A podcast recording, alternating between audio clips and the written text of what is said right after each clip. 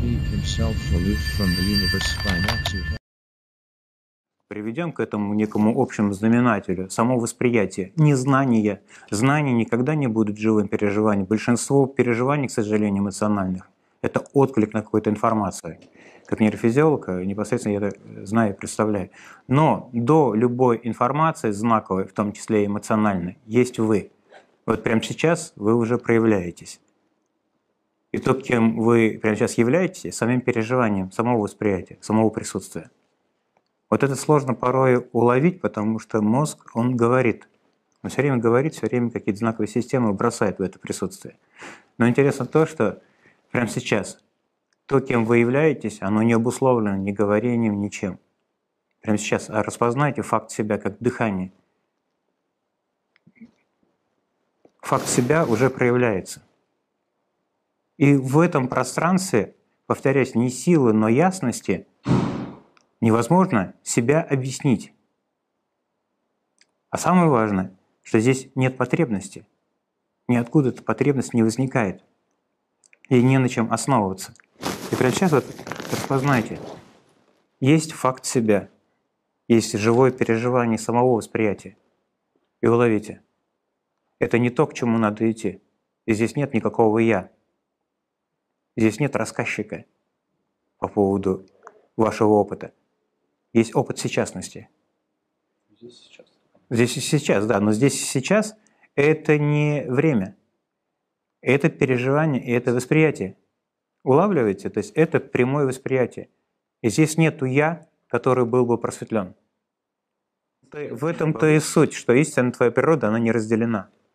Она не может быть разделенной. Но когда есть вот этот тот, кто объясняет себя себе через какие-то истории, будет возникать какой-то там мастер, гуру, там бог со стороны где-то. Но в данном случае проявите качество свободного внимания, чтобы вы в конечном итоге сами себе научились помогать воспринимать самого себя, потому что вот в эту длину историю, да, между тобой и мной, здесь очень много теологических принципов будет возникать, как надо делать, как надо себя вести. Но истинная ваша природа, она ничего не зависит Прямо сейчас, еще раз напоминаю, прямо сейчас ощутите, дыхание, оно уже происходит. Очевидно? Нет дыхателя. А ум пытается найти того, кто хорошо дышит. Но дыхание, оно по-разному может проявляться. В эго нет никаких проблем. Одно дело, вы когда спите, дыхание свой ритм устраивает. Когда вы бегаете, свой ритм. Когда вы слушаете сейчас, свой ритм. То есть вы живые, вы не нечто застывшее. Но в большинстве случаев контекст просветления, пробуждения – это всего лишь навсего какой-то застывший термин становится. Эго должно проявляться, вы не можете не чувствовать, вы не можете не воспринимать. Но другое дело, что есть что-то, в чем эти признаки восприятия возникают. Ведь очевидно, слышание, оно знает себя посредством чего-то еще. Видение, оно не просто воспринимает себя, оно на фоне чего-то воспринимает себя, что-то дает возможность слышание воспринимать самого себя, самосознавать себя как слышание, видение, самосознавать себя как видение. На фоне чего это происходит? Вот как раз на эту суть сейчас дается возможность как бы обнаружить собою, не историями, а собою. Поэтому если э, просто вы внимательно даже сами для себя распишите, что для вас просветление – вы увидите, как мозг уже создал определенную структуру, определенную карту, и он только на нее ориентируется. И вы себя живого игнорируете, живого по моменту, живого разного. А вот это как раз-то и есть просветление, суть бытия, когда вы все время живые, все время обновленные, всегда новые. Но эти знаковые системы, к сожалению, не делают эту ситуацию неким застывшим. Я должен выглядеть в контексте просветленного так-то или так-то. Эго не должно быть. Надо убить ум, надо убить эго. То есть возникают уже некие последующие отклики. А это, к сожалению, и это я как на передовой здесь работаю, но психиатрии, к сожалению, людей, духовных искателей, которые пытались убить ум, убить эго, они переживают эту фрустрацию, очень сильные психические кризисы. То, что подразумевается как мистическая ночь души, мистическое распятие – то есть здесь еще Оскар Авальд говорил о том, что у человека есть две проблемы. Одна – это его мечта, другая – это когда она исполняется. Такое часто бывает, когда действительно человек приходит к этому узнаванию себя живому, но он дезориентирован на уровне социальных контекстов. У него как будто мир ну, вытеснут где-то там за пределы. Он переживает отсутствие смысла, потери воли, он переживает потерю вкуса жизни, любви к ближним, даже к своему Богу. Знаете, это очень хорошее, нормальное состояние такого зрелого уже искателя. Но мозг, к сожалению, обратно это описывает в контексте своих каких-то приоритетных задач. Ему кажется, что просветление – это, ну, знаете, там праздник, шампанское. Отдых. Да? Отдых, да, такой, да, где-нибудь там подальше от моего дома, где-нибудь там. Нам, чем дальше мы уезжаем от того дома, где мы как бы воспитывались, тем как бы чище там. Так, ну куда бы вы ни шли, вы уже присутствуете. Ведь очевидно, вы всегда есть.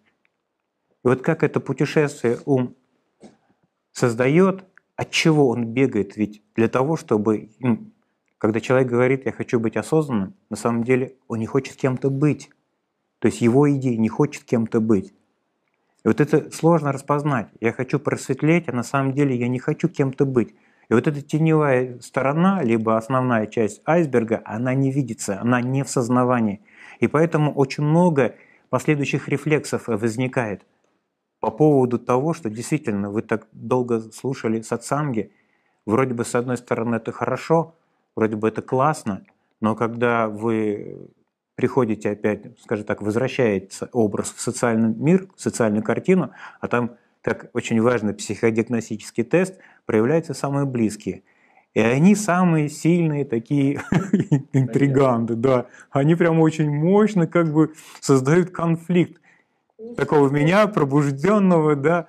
Так вот, э, как раз-то в этом отношении очень важно понять, что зеркало существования, оно предлагает любой контекст игры воспринимать в сознательном. И порою вот самые близкие, повторяюсь, являются очень сильным триггером. Вот они как будто выбивают. Вроде бы я духовный, вроде бы все классно, все здорово. Особенно, когда где-то там далеко, там в Индии, я не знаю, там, там всегда лучше будет. Конечно, ситуация-то поменялась, афферентный синтез называется. А вот когда с близким, как-то как плоховато, как-то они легко выбивают. Но об этих принципах я буду говорить э, завтра более подробнее, как эта коммуникация создать на самом деле. Потому что для многих, для большинства вот этот э, контекст социальных коммуникаций, он очень яркий, по существу, по существу последний барьер. Но, еще раз повторяюсь, легко быть пробужденным где-то в Индии, просветленным, но там все, обстановка помогает. Нет там тех, кто как бы создавал кризис, нет ситуации, которая бы, картина, которая напоминала о каких-то проблемах. И там легко быть. И это не просветление на самом деле, это всего лишь навсего такое психотерапевтическое убежище, лежбище, где можно спрятаться. Донейшн посыпался. Спасибо за время, да?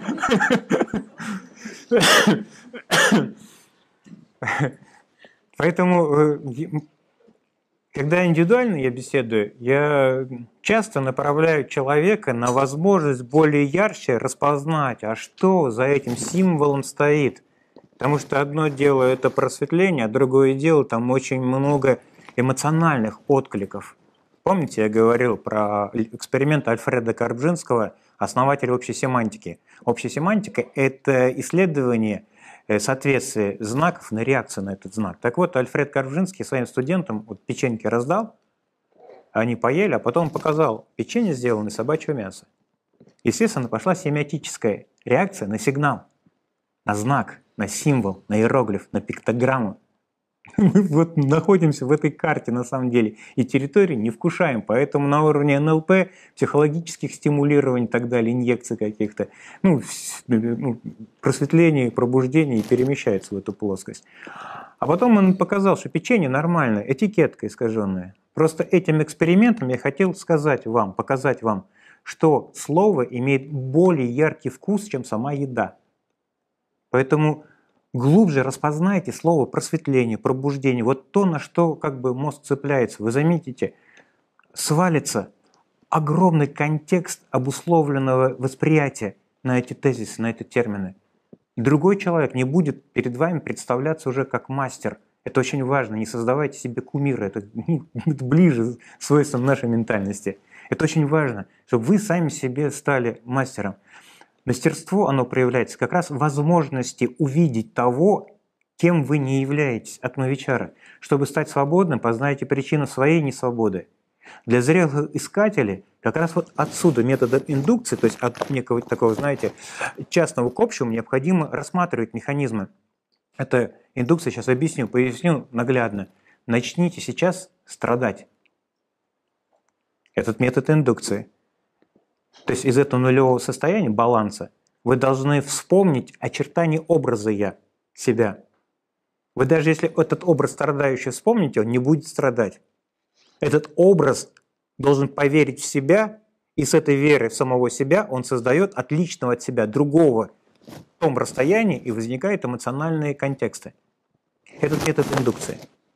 Поэтому присмотритесь, то, чего вы бежите, присмотритесь. Возможно, это станет очень хорошим мастером, самым лучшим гуру, потому что там, где боль, там, где страдания, там есть место силы. И оно проявляется именно в ясности, а не в возможности, а не в потребности побороть это. Невозможно побороть э, чему? Э, ну, понимаете, здесь света не хватает. А свет – это ясность. И если просветление, ведь это про свет, это же о свете говорится. Разве нет этого света в том, что прямо сейчас это присутствие демонстрирует? Вот прямо сейчас распознайте. Еще раз, тонко уловите – распознавание факта себя, оно уже проявляется. Здесь нету деятеля. Уловите, здесь нет второго, здесь нет другого, здесь ничего нет отличного от самого присутствия. В этом присутствии возникает какая-то история. Психика, она сразу же обуславливает эту историю какими-то эмоциональными принципами. Но в этой, в этой истории всегда возникает кто-то другой, отлично от этой формы. И вот теперь другой ментальный эксперимент. Представьте, что в этом мире только вы одни. Больше нет никого. Вот тотально только вы одни. Нужно ли за этим просветлением прятаться этому образу? Ведь потребность в просветлении исчезнет. У вас даже исчезнет потребность страдать. Потому что страдание – это игровая дисциплина. Так же, как вы сейчас из момента не можете страдать, это нужно вспомнить что-либо, то есть через воспоминания – также и просветление, пробуждение. Это пробуждение, если более локальное, распознавать, это как раз обнаружение. На сатсангах происходят это такие микроинсайды, такие, знаете, духовные откровения. Когда вдруг вы распознаете, что действительно вы есть, и то, что вы есть, не, оно не объясняет себя в контексте истории. Это чистое прямое восприятие. Чистое, живое, неделимое. Прямо сейчас оно проявляется как основа для того, чтобы возникло слышание, возникло видение – или я очень часто вот этот тоже контекст, такой маркер даю, направьте внимание на само внимание. И внимающего нету. Улавливаете? Что-то остается. И то, что остается, это не объяснение ума. Ум здесь быстро начнет объяснять, что это пространство, что что-то чисто, что-то ясное. Знаковые системы появились обратно. И опять в знаках опять в намерениях, опять в вопросах ум находится. То есть пробуждение – это как раз обнаружение того, как на это чистое восприятие накладывается объяснение. Уловите. Завтра, конечно, я э, на мероприятие включу э, музыку, и мы немножечко пойдем не в трансовое состояние, а именно в эту ясность, в это видение. Как возникает эта история, как возникает страдающий, Напоминаю, страдания, боль, все любые другие психозы, они возникают на уровне игровой дисциплины с кем-то. Это всего лишь навсего такой, знаете, социальный отклик на то, что как-то не удался, как-то не состоялся. Поэтому говорят, что э, верблюду легче в игольное ушко войти, чем богатому в рай попасть. Вот это, вот это распознавание самого себя, оно, э, скажем так, для людей, э, ну, так, состоявшихся социальных, они на потом это откладывают уже.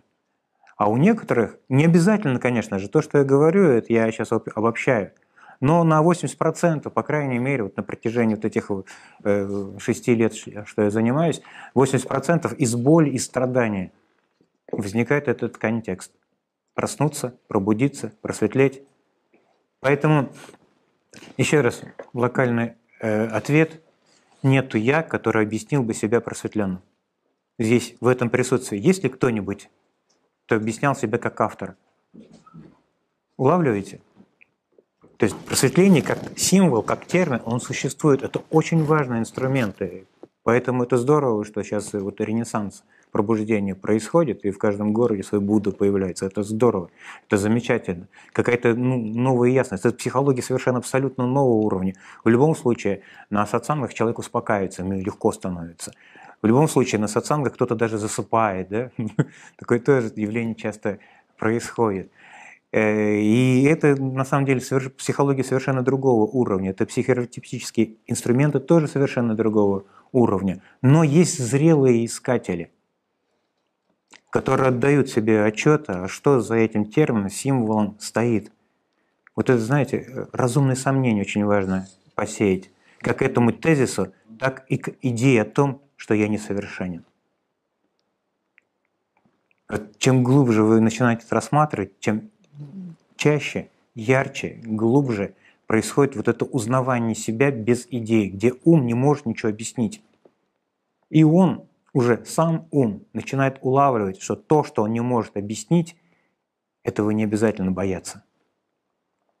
Из-за этого возникает очень много психических кризисов, которые с духовными искателями, такими зрелыми, застрявшими, ты ему просто один раз так толкнешь, он, ну там ржака появляется, знаете, как действительно, как не быть собой вообще, как, как не быть этим.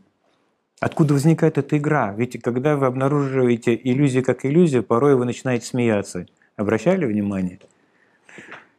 Когда испугались, допустим, свою собственную тень, и вдруг увидели, распознали, что это тень ваша, тень вашего тела, вдруг начинаете улыбаться и смеяться.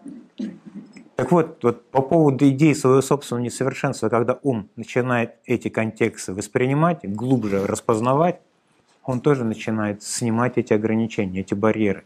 То есть это его работа, по сути. Он-то создал эти контексты, что со мной что-то не так.